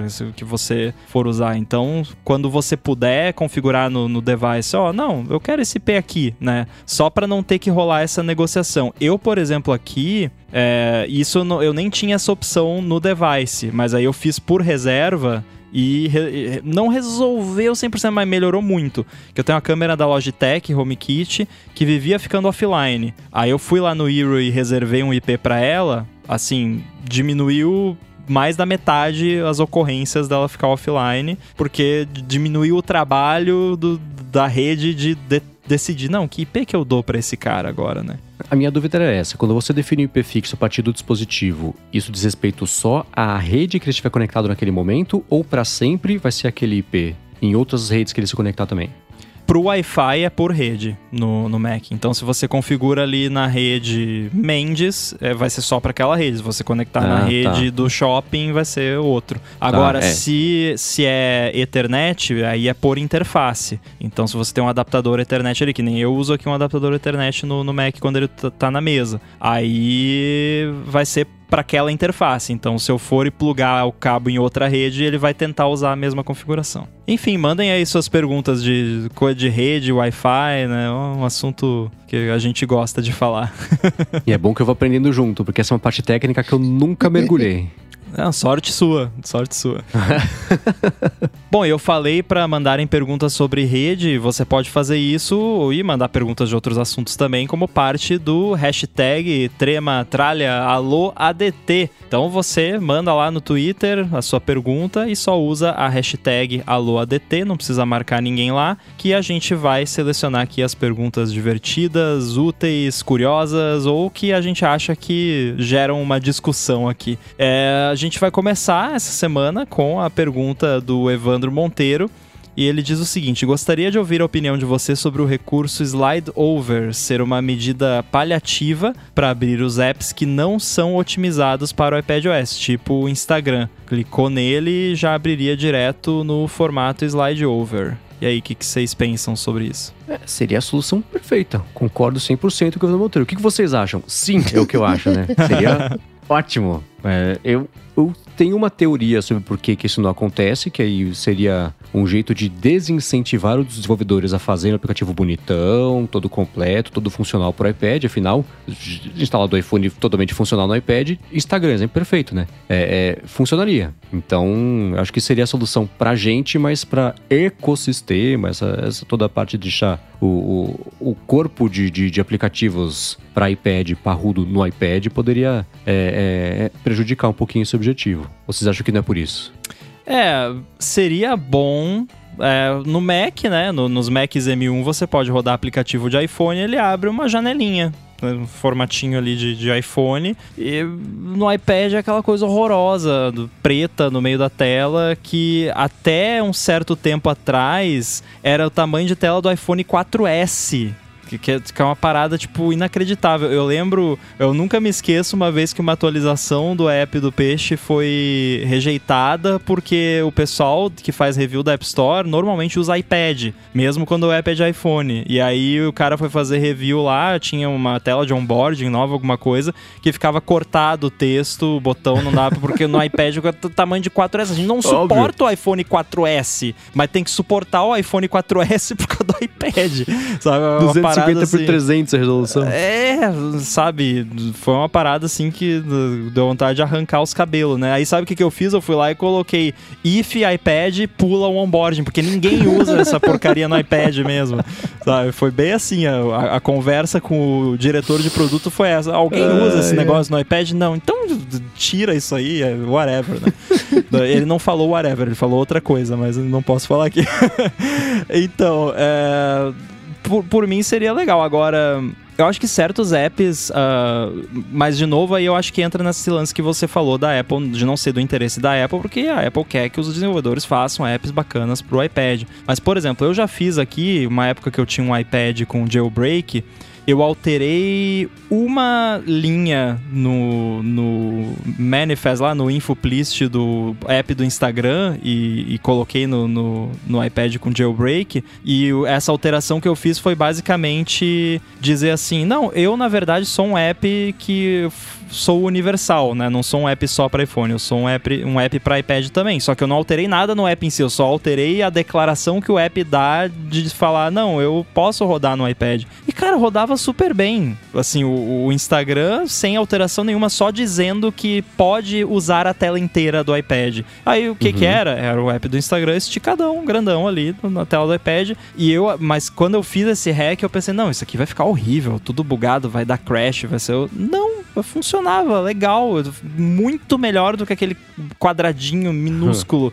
no meio da tela. Então isso também poderia ser uma opção, assim, da Apple colocar. Não, não seria dessa forma, porque teria que ser uma parada opt-in, né? O app, porque tem apps que com certeza não iam funcionar. Até agora eu tô com uma técnica aqui de instalar app de, de device no simulator, no, no Mac M1, que eu até tuitei sobre isso hoje. É, de repente eu vou fazer esse teste, vou instalar o Instagram num iPad simulator com essa técnica e ver como é que tá ficando hoje em dia.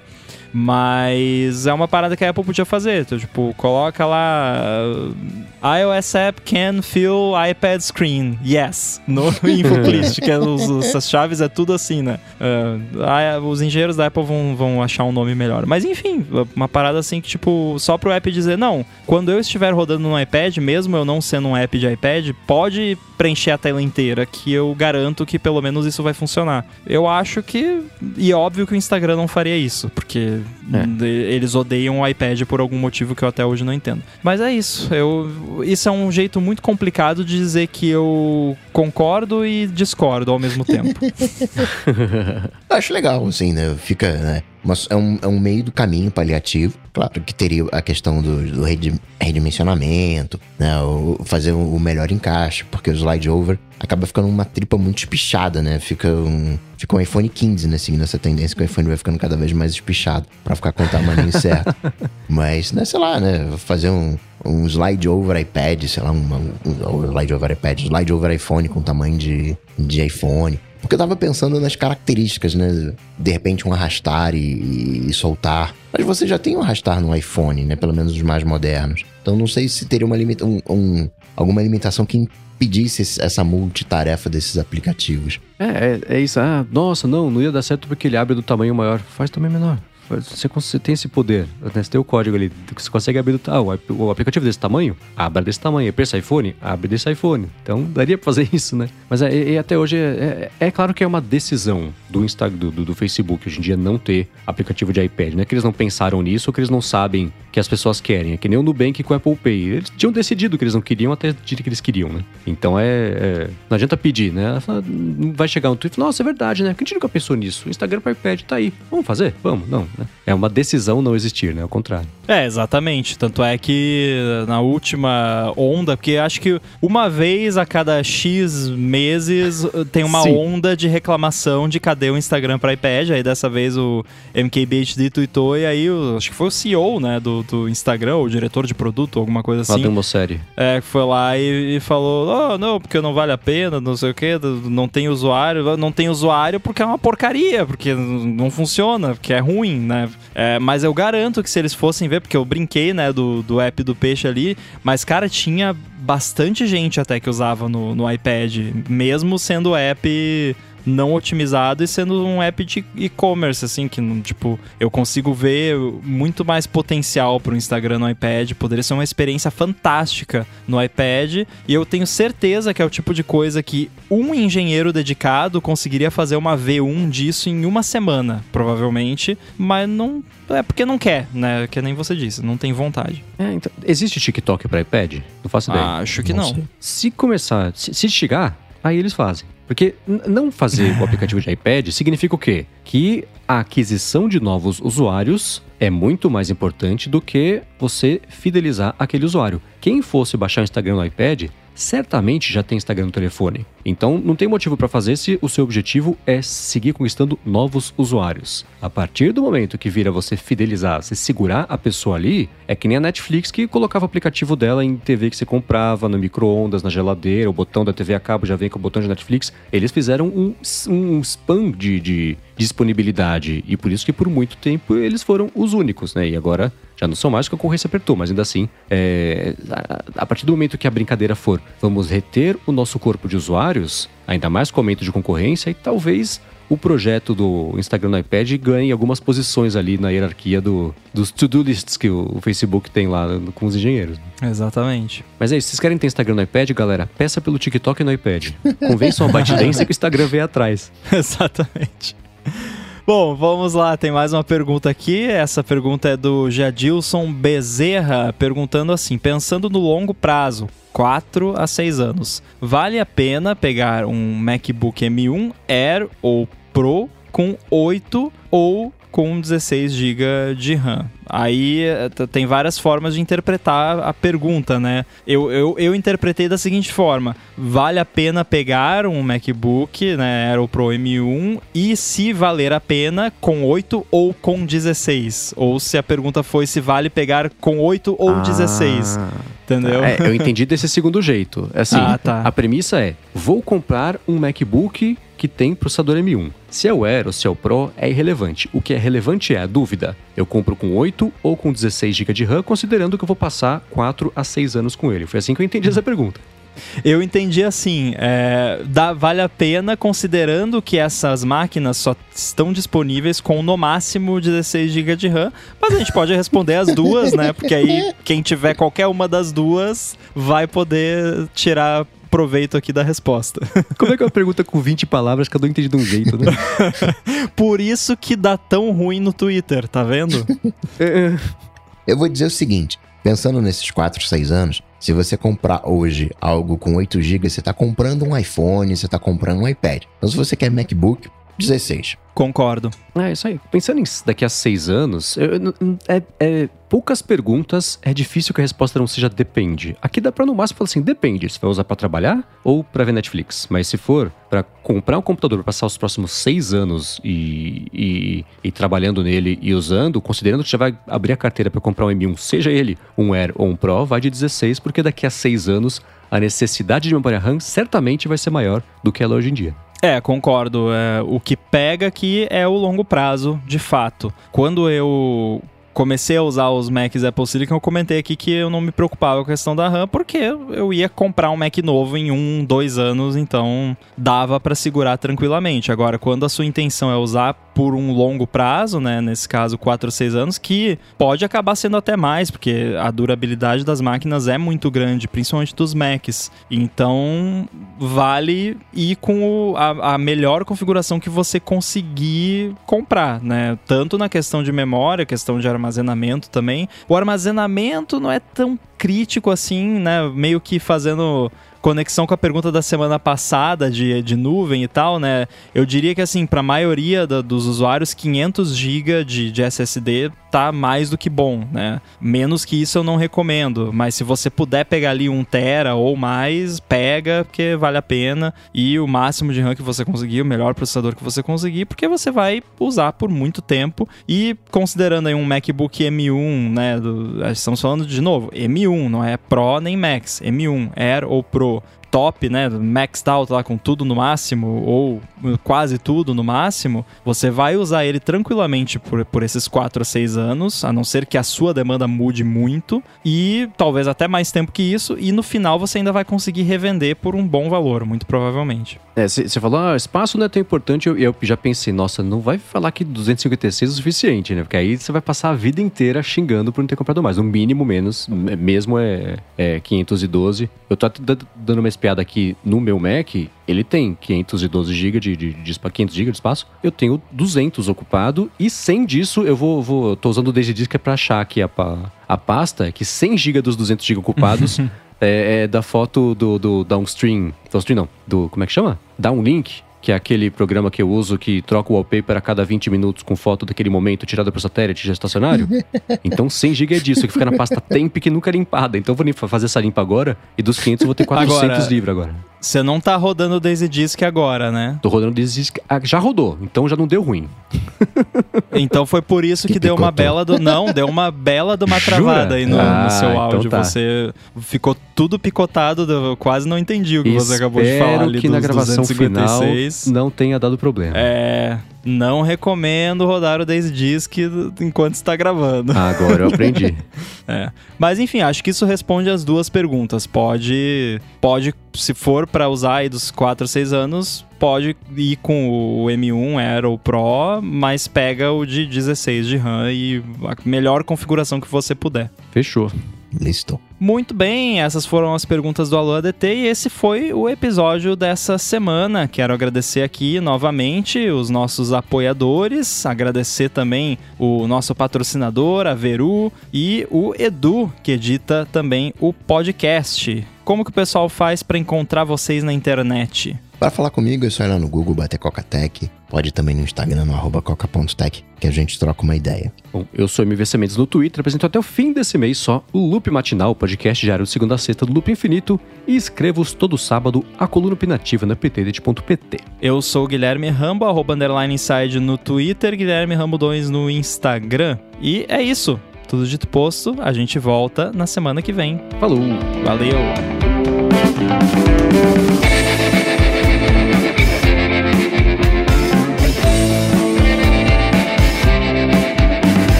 Eu fiquei tão, tão, tão, eh, assim, sem palavras que eu eh, nem me despedi do, do, do pessoal que caiu na ficha. Por que só até o final do mês, Mendes? É, eu, minha estadia no Loop Matinal como apresentador, lembrando que o Loop Matinal é um podcast do Loop Infinito, né? Então, eu, a, a, a, minha passagem por lá vai se concluir agora no finalzinho do mês e eles vão tirar um tempo para reformular, fazer é, é, o, o, podcast como eles acharem que fica mais bacana, mais com a cara do canal e, e, e, e levar para a direção que eles preferirem. Espero que é, continue sendo uma coisa bacana, informativa, rapidinha, enfim, que, que mantém ali as, os, os, os, conceitos que é, a gente, todo, todos nós estamos acostumados a fazer, né? Tanto eu como fazer, quanto a galera de escutar também. O que não significa que vou sumir, não vai ter só o ADT, vocês vão poder. É, é, em breve vai acho que dá para dar uns detalhezinhos a mais sobre o que vai rolar, mas vai rolar. A corrida contra o tempo está lançada para que talvez já é, emendando aqui o, o, finalzinho do matinal, esse próximo passo já vá ao ar. É, é não vou falar estou, vou falar estamos correndo para isso, mas da, acho que conforme o tempo for passando um pouquinho, na semana que vem, daqui umas duas semanas, com, com os detalhes todos um pouquinho mais certos, vai dar para dar mais detalhes sobre isso. E espero muito contar com a mesma audiência, o mesmo carinho que vocês sempre mostraram, não só comigo, mas com o Loop Matinal, é, nessa próxima etapa. Você agora tá que nem a galera no Faustão lá, né? Ah, eu tô com uns projetos aí. é, né? É. Mas agora eu fiquei com o coração mais, mais tranquilo. Sucesso ao Loop e sucesso também para você, né? Nesses novos projetos. É, e o, o, curioso é que tudo que eu sempre falei sobre podcast se aplica aqui. Cara, tem espaço para todo mundo. Olha que maravilha, né? Não existe nenhum tipo de, de clima ruim para podcast. Todo mundo quer, que, quer ver os outros crescerem e ver os outros fazerem bonito e, e não tem concorrência, é complemento, né? Então, mantenho isso e, e, e, não é uma despedida triste, é um, um, passo novo, uma coisa super bacana e, tô empolgado com que tá, tá, tá cozinhando, que tá fermentando. É, eu acho que isso que você falou da, da, da, da diversidade das oportunidades no podcast é isso, né? Tipo, tem espaço para ter dois loops infinitos, digamos assim, né? Não, obviamente, você não. Se você fizer algo parecido, não vai se chamar loop infinito, né? Por motivos óbvios, né? Porque não vai copiar a parada. Mas dá para ter vários podcasts com uma pegada similar de assuntos e tudo mais, mas cada apresentador tem o seu jeito, cada. O grupo né, de apresentadores tem o seu jeito e a sua forma de expor as coisas. E sempre vai ter audiência para os dois, assim, para né, os 3, 5, 20. Olha quanto podcast de, de coisa de Apple existe e, e que a gente escuta, uhum. né? Que por mais que os assuntos sejam os mesmos, cada um tem um jeito diferente de, de falar e opiniões diferentes, então tem espaço mesmo. É, ué, você pega, por exemplo, mesmo assim, né? Tudo bem que não é só sobre Apple, mas Coca-Tech e Loop Matinal, né? São dois jeitos diferentes de dar geralmente